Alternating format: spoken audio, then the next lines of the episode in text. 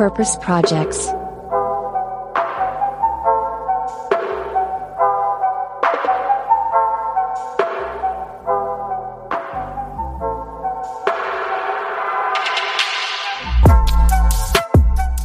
Hello, and welcome to another brand new episode of Purpose Projects, the podcast with the sustainably good stuff.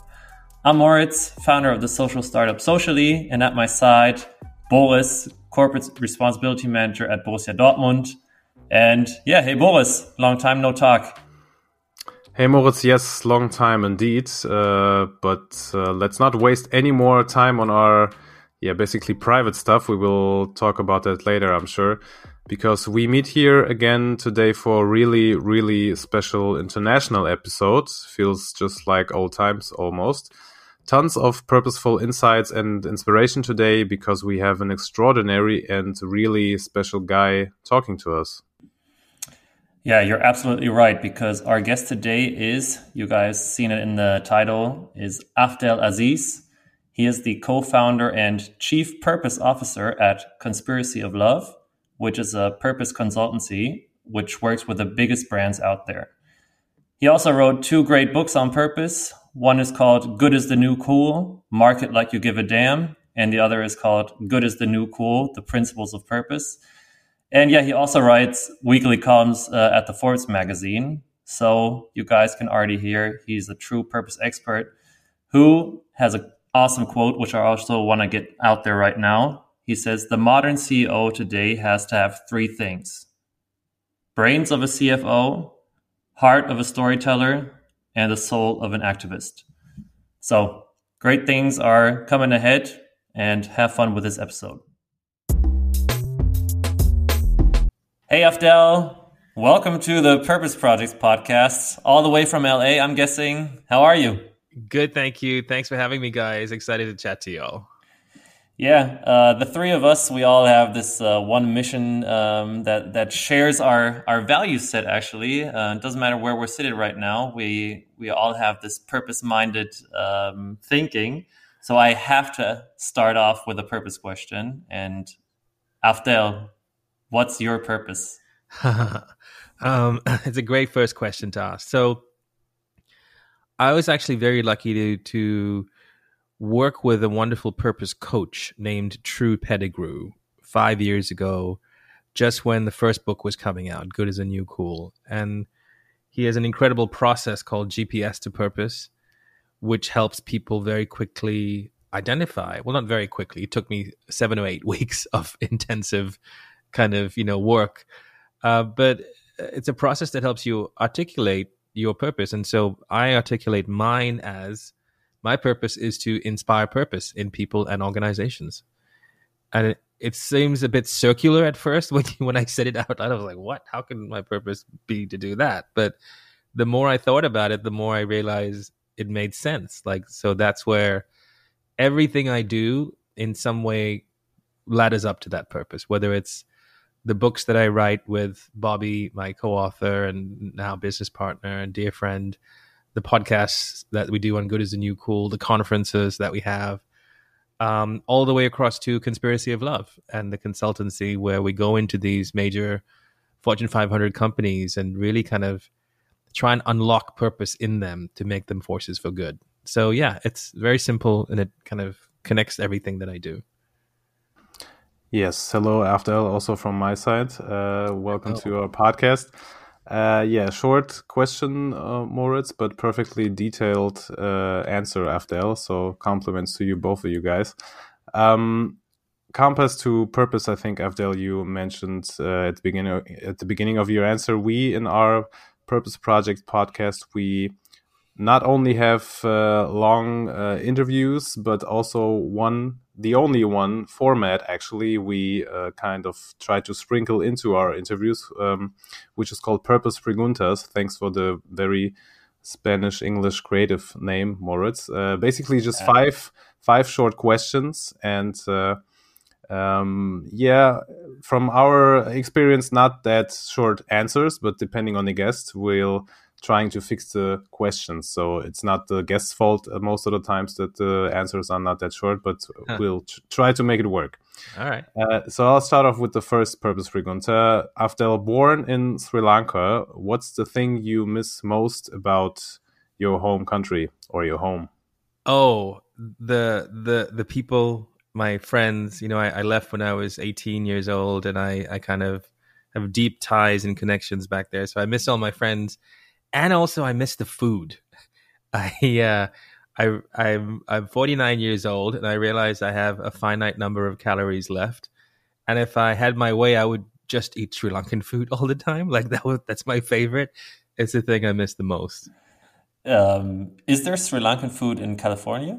There have is. You, have you checked? Yeah. Oh yeah, in Los Angeles, one of the first things I did when I came here was make friends with all of the Sri Lankan food restaurants and get regular deliveries. Yeah, yeah, and you, and you, just wanted to support the community, of course. Of course, of course. not my waistline, the community. Yeah. Yes.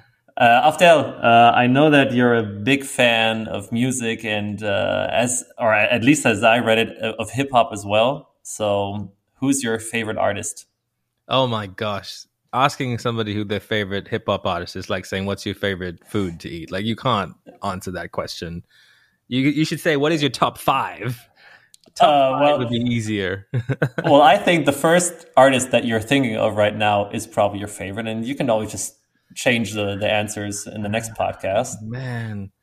Okay, uh, Biggie Smalls came to mind uh, for some reason when I was thinking about him. You know, uh, yeah. In fact, we quote him in our first book, "In Good as a New Cool." There's a Biggie quote, which is "Don't chase the paper, chase the dream," which is a quote about purpose. I think you know.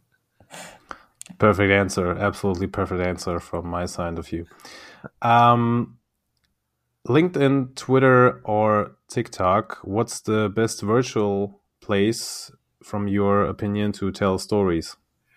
I used LinkedIn a lot. You know, I I kind of I I I just started posting every day two or three stories about things that fascinated me, like you know, really exam- examples of excellent innovation, social innovation, um, and over time, I've I think I have like twenty three thousand people following me or something on LinkedIn, which I I'm flabbergasted Flex. by. I did not did not expect that to happen. That wasn't the plan, but um the way I use it, actually, I use LinkedIn like I'm posting on Instagram in the sense that I kind of just use it to have, you know, be myself, try and talk in a normal language, um, and uh, use great visuals and great inspiration. You know, I'm I'm all about the inspiration. I'm all about inspiring people through stories, and so yeah, I would say LinkedIn is probably the best place that I find to do that.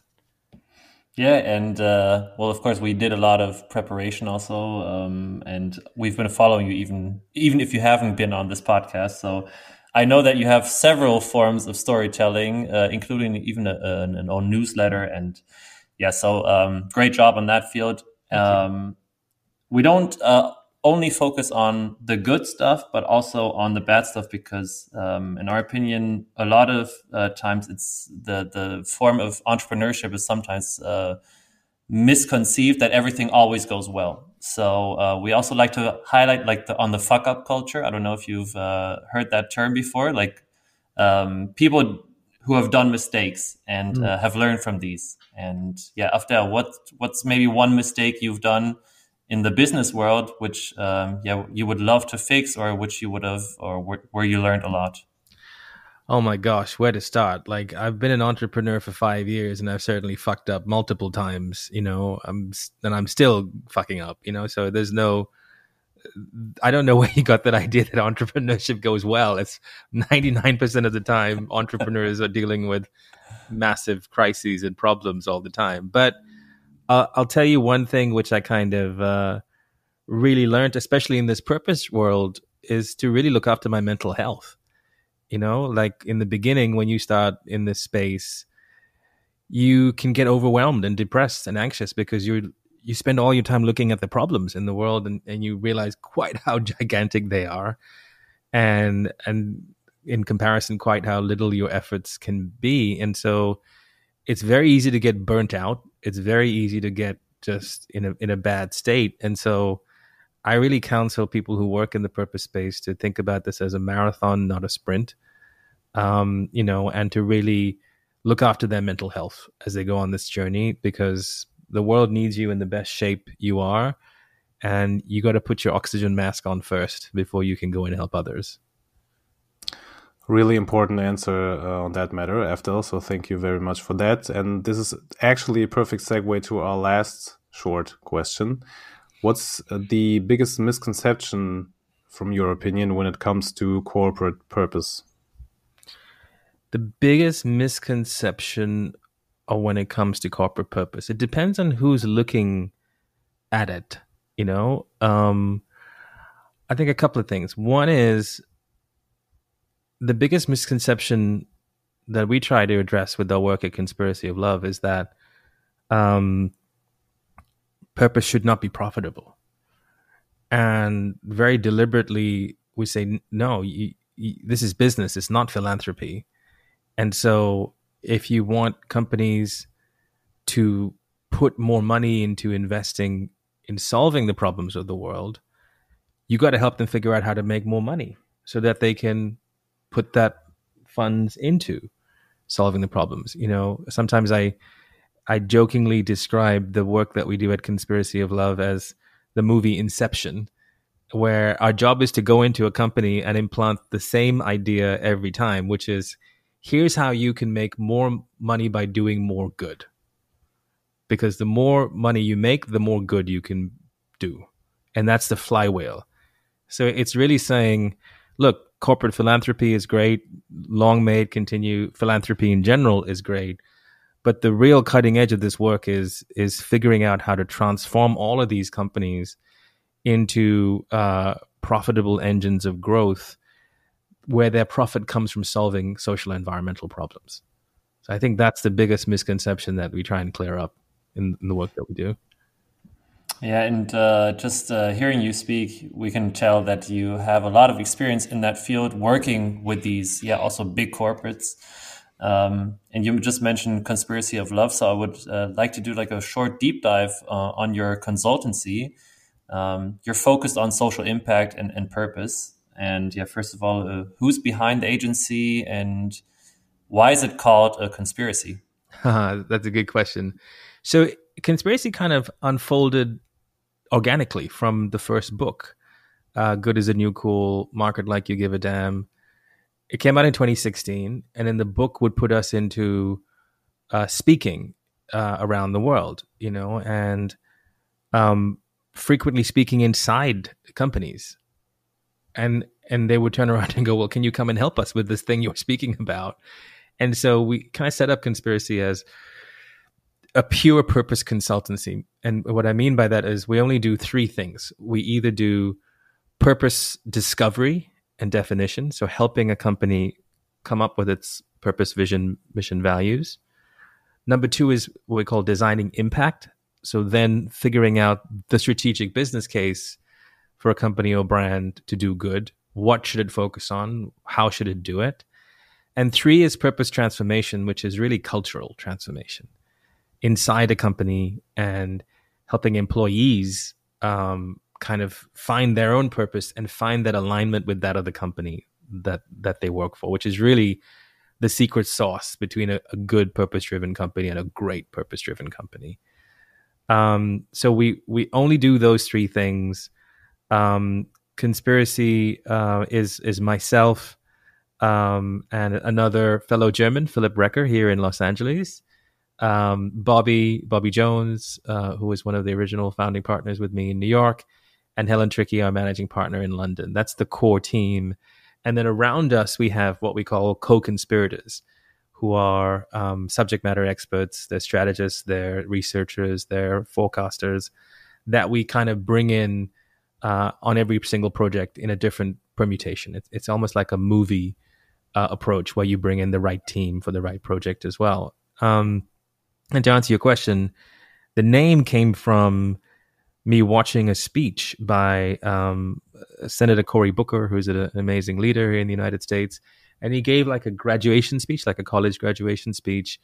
And he said, you know, everybody here, you are the products of a positive conspiracy of love.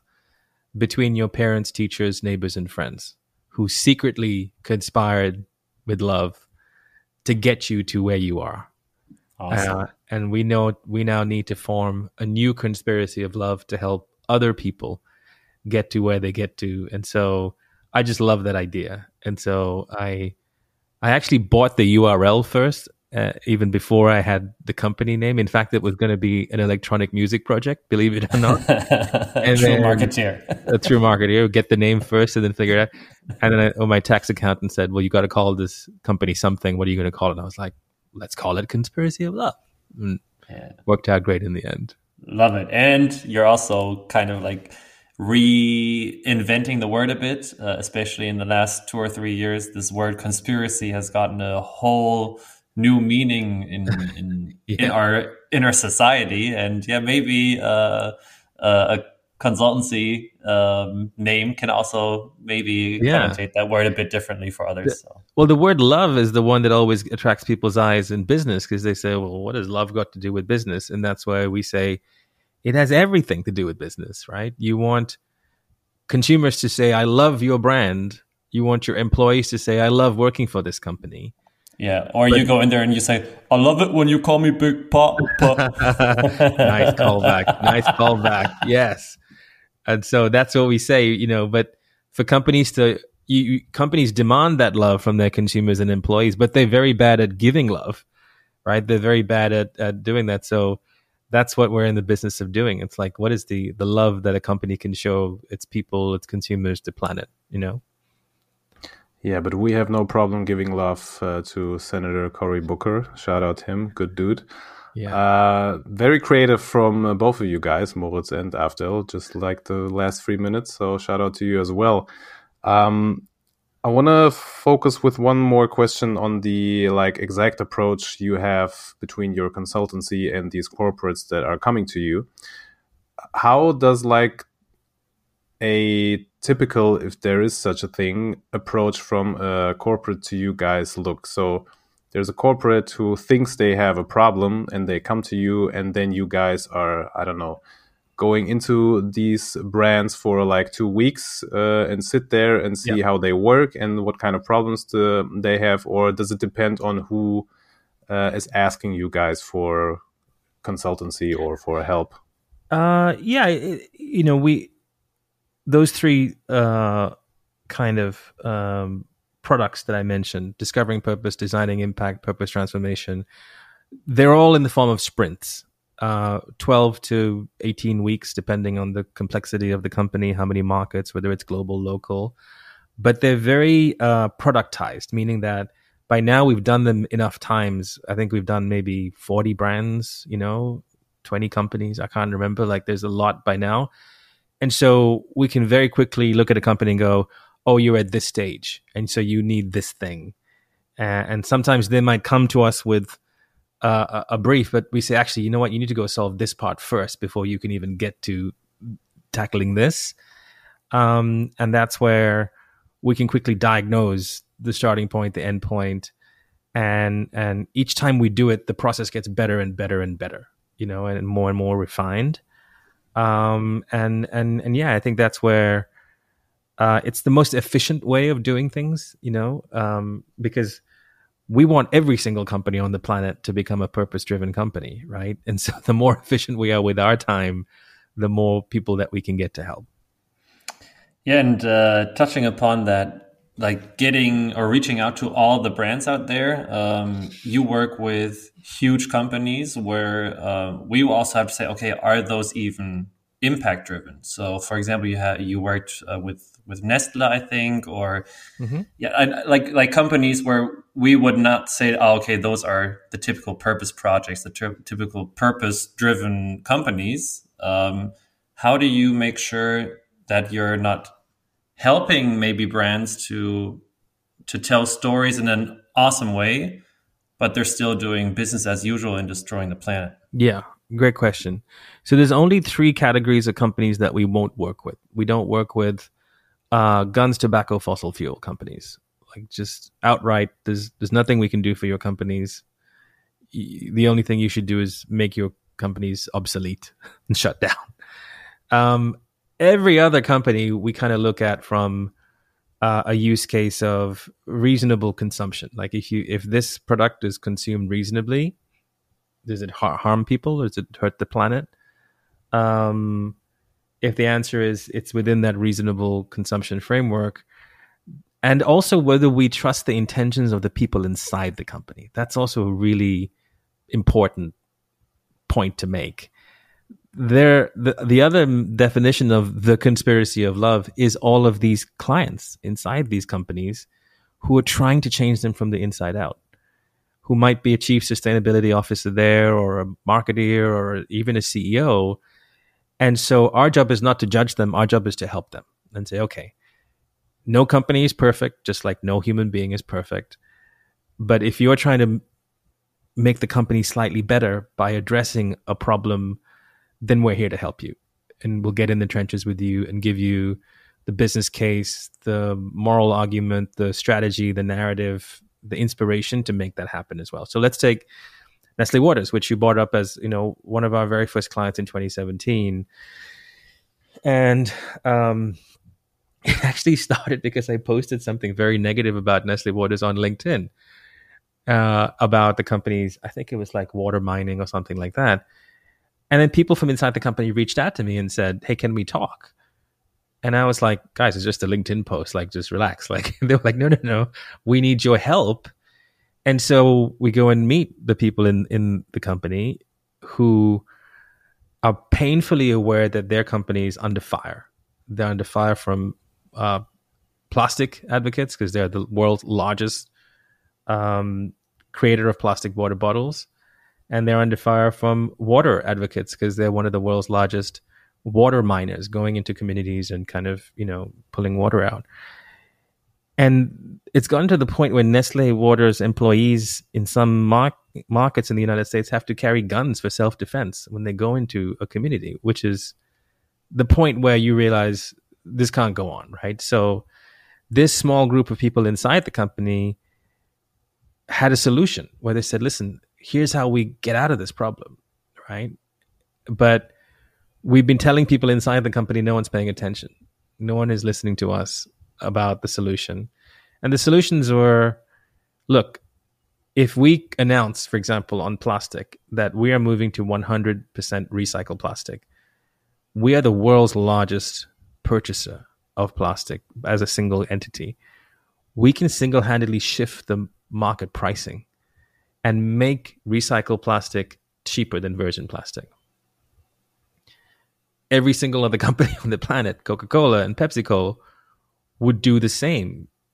And that ripple effect, where now, don't get me wrong, plastic is a design failure, as my friend Cyril Gutsch from Parley for the Oceans like to say and we need to move on from it as fast as possible. But in the interim, I'd much rather have a company using recycled plastic and keeping it in kind of a circular economy supply chain rather than using fossil fuels to generate new plastic.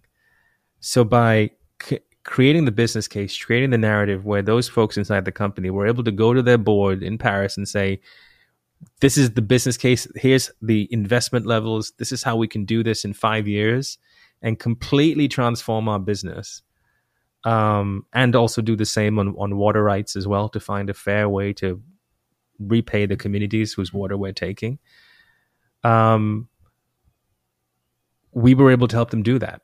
And uh, now, if you go and look at Nestle's commitments, they are making those commitments to shift to 100% recycled water. And so it's not glamorous work, it's not sexy work, but taking a chance on the people inside that company and trusting their intentions and saying, yeah, you, you want to do something really um, good within the standards of what you can do. Let us help you, and and that's where it's you know um, amazing to see the ripple effect that something that like that can have. That's amazing, definitely. And uh, first off, I have to say major props to you for proactively explaining in such detail this uh, example of Nestle Waters because um, I was thinking for myself for doing this actually because this is really a prime example which we can I'm sure discuss like for an hour longer.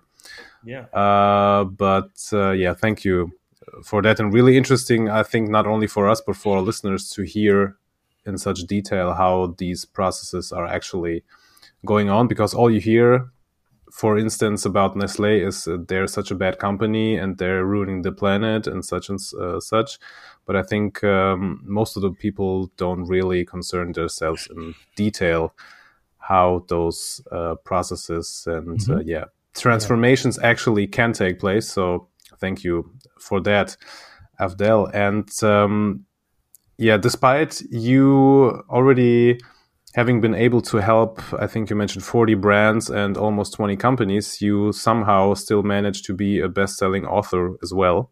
so let's talk a little bit more about this and also about the importance of storytelling. Uh, we already mentioned before you are a best selling author and also a writer for Forbes. And the central element of your work actually concerns uh, itself with brand storytelling, as I would say. Can you tell us what exactly this is actually, why it matters, and why every business needs powerful storytelling to grow?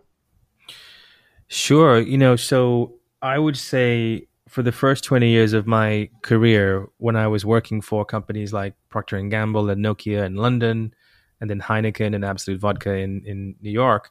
My job was telling stories on behalf of those brands to make them cool, to make them connect with consumers, doing a lot with music and pop culture, you know.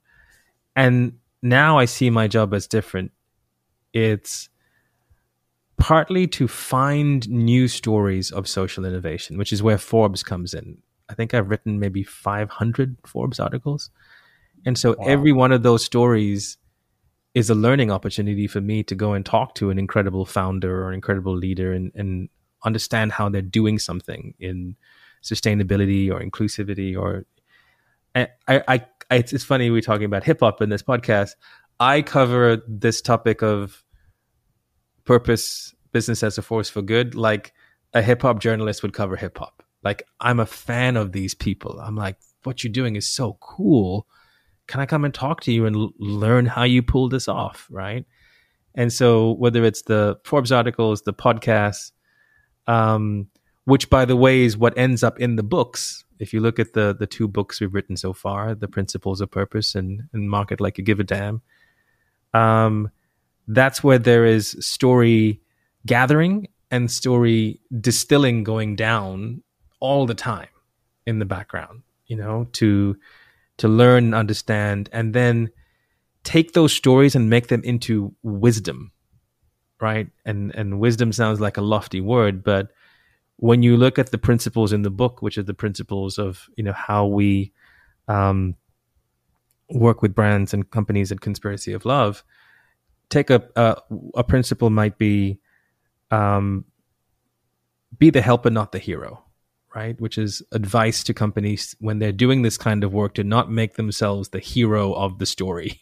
Actually, that's a very egotistical approach and it will just piss people off, right? And so gathering all these different stories of brands that did it well, where they were the helper, not the hero, using them as examples and case studies, and then distilling it down into that one sentence, which is so powerful when you explain it to somebody that's what Bobby and I do really well. You know, we we, we take stories and turn them in, into wisdom as well. And so it's all part of this same ecosystem where we can shine a light on people doing amazing work. We can learn from them and then distill it down and pass it on to somebody else um, in this movement to learn from as well. And maybe that's uh, something that also combines us the difference being you just go the extra miles and write a book and start a consultancy and do all this great work. Uh, but uh, I can tell you that um, this podcast for for me personally is also my my constant way of also getting into new fields uh, of work, learning from other people, and then of course adapting that for for my own business yeah. and for my own friends and business friends, and trying to yet to in, inspire maybe like in a smaller field but mm-hmm. yeah there's there's so many stories and at the beginning i actually did like uh, what are the the key learnings which i had from this episode or talking to that person i started that but i never i never followed through and uh, I actually ordered your book today, uh, The Principles Oh, of. Purpose, um, to to see how how you guys actually yeah translate all these talks that you do, all the research that you do into yeah you you, even broke it down into like to three products, uh, working with the with the big companies. So um, yeah, I, I find that very very. Um, yeah, not only interesting, but it's it's also a gift that you have to have to to do those types of translations because you can't talk to the CEO of Patagonia and say, "Oh, it was a nice talk," but um, yeah, listening to the stories and then thinking of like, "Hey, how can how can we um, translate that story and inspire others?" For example, at Nokia, uh, for them also to to profit off of such a such a story, and Yeah. and I think that's that's what what you guys do best. And we're now trying to evolve into telling stories in the form of TV shows uh, and documentary films, and and that's really exciting for us to, you know, take the other company. So there's Conspiracy of Love, the consultancy, and then there's Good is the New Cool, which is the company that does the books, the podcasts, the conferences, and we're now embarking on storytelling um, to reach a mass audience. Um, and so the first show we're prepping is a show called The Solutionaries, which is about game changing entrepreneurs who are solving some of the biggest problems in the world. And again, by by being fans of these people, these are the people who come and speak at our conferences and we interview them, and now telling their story in a really inspiring, cinematic, entertaining way. We want people to watch that show on Netflix and go, "Oh, maybe I could do that." or maybe I can support their work, you know. And so that's what's really exciting is now um, taking on new storytelling challenges in mediums that are more complex. But We we've actually had one guest uh, on this podcast who had the chance to travel around the world and, and talk to um, yeah entrepreneurs uh, tackling Oh, the SDGs. yeah, His name is Fritjof Detzner. He's uh, the co-founder of um, Planet A, uh, Plan A, sorry.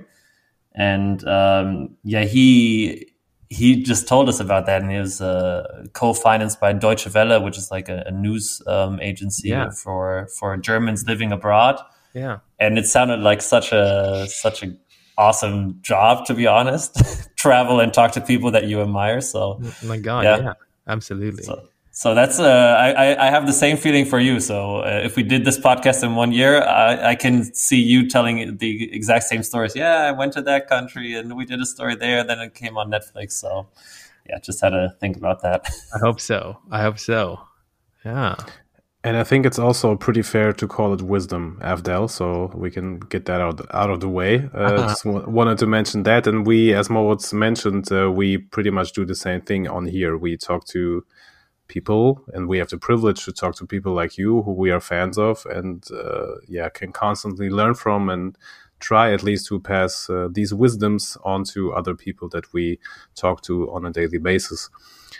One last uh, question regarding um, yeah how it's called it like brand storytelling telling or the importance of it Mhm. when would you say you yourself realize that good uh, not only is but has to be the new cool for yeah basically marketing activities of businesses on a on an everyday basis Yeah, it's it's a great question, and and I'll just say thank you guys for all the work that you do in spreading this word. Uh, you know, it's like again the first days of hip hop when there was a bunch of people in basements going, "This is amazing, we should tell the world about it," and largely there wasn't this coverage. So, thank you for flying the flag, you know, and and doing what you do. Um, Thanks. you know, I the, the title "Good is the New Cool." I've now thought about it, and it has lots of different meanings, right? So, initially, when Bobby and I were writing the first book, the message was to brands saying, "Guys, you now need to think about doing good like you've been thinking about being cool." Because there's a new generation of consumers who are judging you and going, I'm not just going to buy this because it looks cool. Does it have my values? Does it do good in the world? So the first place was actually um, a, a way of saying it's something you need to consider in as being just now a, a part of what your brand should be about. Um, along the way, we realize that um, good needed cool. cool is a way of hacking the limbic system of human beings.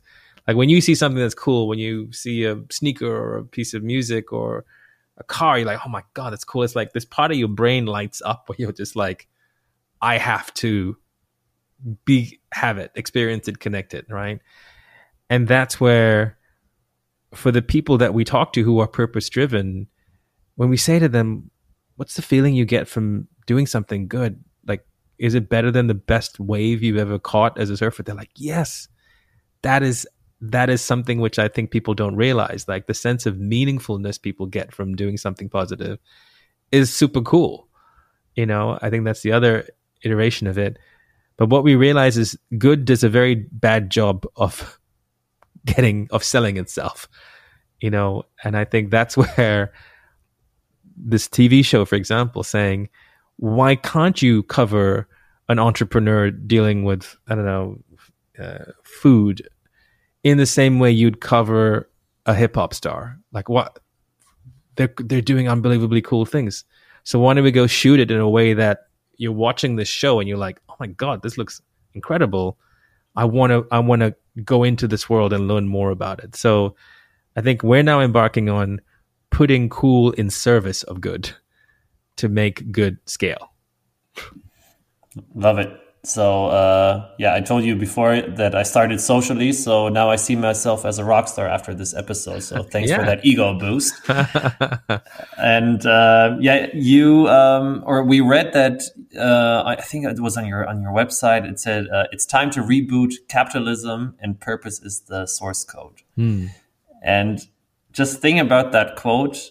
Um, I think every company wants something to be remembered for, or something that that people combine with that brand. And can you maybe tell us about one like best practice, one one brand that you've experienced this year where you were actually like starstruck or stunned by like, hey, that's that's an awesome awesome brand, an awesome purpose, and uh, yeah, our our listeners should um, hear about. Well, the obvious example is Patagonia and what it just did in terms of turning over its entire business into a trust and saying $100 million a year is going to go into solving climate change. I mean, that is like head and shoulders. You know, we talk about acts of moral imagination. That is like head and shoulders above everything else I've seen this year. Just an incredible act of moral imagination to say, you know, to go back to rebooting capitalism, it's saying we don't have to be stuck with a 1988 version of capitalism. Like it's some you know bad operating system. Like we can upgrade it and we can take the best bits of capitalism the innovation the risk taking the scalability and edit out the bad bits which is the uh you know uh, so many bad bits the corruption the greed the polluting the earth bit. And so what you saw with patagonia was an example of that. It's saying let's keep a profitable business that is going to generate $100 million a year by making products and services that are good quality, paying the people who make them uh, a fair wage, making sure they have safe working conditions, you know, everything down to the raw materials. Let's make sure that everything is done as ethical and sustainable way as possible. But then let's take all of the profits and, and solve the biggest problem humanity has, like that is a pretty staggering feat of moral imagination that they pulled off. I would say. Yeah, Patagonia uh, was and uh, is, and I think will be the benchmark in a lot of things. Purpose for a really long time, and after it pains me to say, really, but we've come to our last question uh, of today, and our last question, as always, is and should be who should be on our on or on and our listeners purpose radar as we call it. Maybe we just talked to patagonia. Of course we um, know, know them quite well. Uh, but maybe you have um, yeah a smaller brand from the us for example in mind that uh, we can surprise our european and german listeners that they never heard of maybe but should know of. Sure yeah. So I, I would say you know I have to plug goodisthenewcool.com and the newsletter, which we send out every Tuesday with seven stories of incredible brands and startups and founders that you should keep an eye on. So please sign up, and that's that's a great place to see what's going on as well. Uh, and there's a ton of videos and podcasts and, and stuff like that on on the site. Um, a brand that I love that I'm um, obsessed with is called Tarform, T A R F O R M. They're an electric motorbike company started by a Swedish guy called Taras Kravtchouk, and and Taras is a dear friend, and uh, I'm I'm just in awe of what he's doing. He is creating the coolest, sexiest motorbikes, where everything is uh, either biodegradable or upgradable, meaning that you never this bike will never be thrown on a trash heap um, and um, he's just doing an incredible. I think this company is the next Tesla. Um, it's the two wheel Tesla. What he's trying to do, uh, and so check out tarform.com. They're on Instagram, and just yeah. watch what happens with them because I think they're onto something. What a shout out. Love it. And yeah, I actually saw the photo of the motorbikes on Good is the New Cool and, and on the newsletter. And I think you even have a, the, the report. Uh, it's on the first pages. Yeah. Um, I'm a motorbike rider myself, but of course old school. And uh, I like you can't imagine how many people always get to this discussion like, ah, oh, motorbike has to be loud, and you know, it's like a it has nothing to do with the rational arguments. And I think uh, you're proving the point. Like, good is the new cool. Um, it's gonna be an awesome brand as soon as that that bike is gonna go through the streets of Germany uh, I can see my dad and all his friends saying, "Yeah, okay, maybe we we want one of those as well." Amen. Amen. Thanks for having me, guys. I really enjoyed the conversation. Keep up the great work. Afdhel, thank you very much. Thank you, Afdhel. Thank you very much. So, Moritz, I have one uh, question I wanted to, to, ask you beforehand, before we start the actual uh, private talk here. Who was the bigger fanboy in this episode, you or me, of Afdhel? Yeah, I I kind of had that feeling uh, during the episode as well. Sorry, guys, for if you if you were annoyed about that, but um, yeah, I'm, I, I think I was the bigger fanboy um, we did have a critical question in there. He did have a good answer, and um, yes, indeed. I mean, you have to understand that we're fanboys, huh? That he is like a purpose advocate. He's doing what we're doing for fun, but he does it as a job, and um, yeah, it's just um, nice to talk to people like. Well, no shame in being a fanboy, I have to say. And, it, it, and, and and it's and it's for a good cause, and it's a purposeful fanboydom. Yeah. So, all good. But but I have to say, like, uh, I am a huge fan. But in the research of seeing like what brands um, they work with, I do have my stereotypes, and I understand where the point he made. Like, hey, the people working at the company they do want to make a change. I know that's true, and um, I I salute to that. Uh, uh, set of like values like hey you have to reach the hand to those companies as well and yeah so Yes, really happy with the episode. Tons of purposeful insights, just as we announced at the beginning in our intro. Yeah. So, really, really happy for a good old school international episode, uh, as I called it in the intro. So, yeah, yeah. really proud of uh, have, having had uh, Afdhel uh, here to talk to him. Yeah, our German English uh, episodes, huh? Love it. Yeah, yeah, some kind, something like that. And uh, yeah, to conclude uh, this talk, Moritz, um, we have uh, not only the Purpose Preguntas um, as the only format, but also the Purpose Bubble updates. And today you have something on your mind that you would like to share with me and our listeners, I think. Yeah, and it's actually um, one person that I mentioned before, uh, Fritjof Detzner. He started a podcast with Planet A um, we'll link it in the show notes. They're doing it together with Brand Eins, which um, you absolutely love. So shout out to them. And another news I have is uh, Recup just uh, started new cups, uh, half a liter, and they got listed in IKEA. So good things going in their way. Big shout out to them as well. Great guests uh, on our podcast. And yeah, so looking to f- looking forward to all the episodes coming in the near future. And Boris, I think we can wrap it up, right? We can do that. Pleasure as always talking to you, Moritz, and to Afdhel today. And yeah, hear you guys, or hope that you hear us guys uh, soon again. Yeah. Thanks for listening. Bye. Thanks. Bye.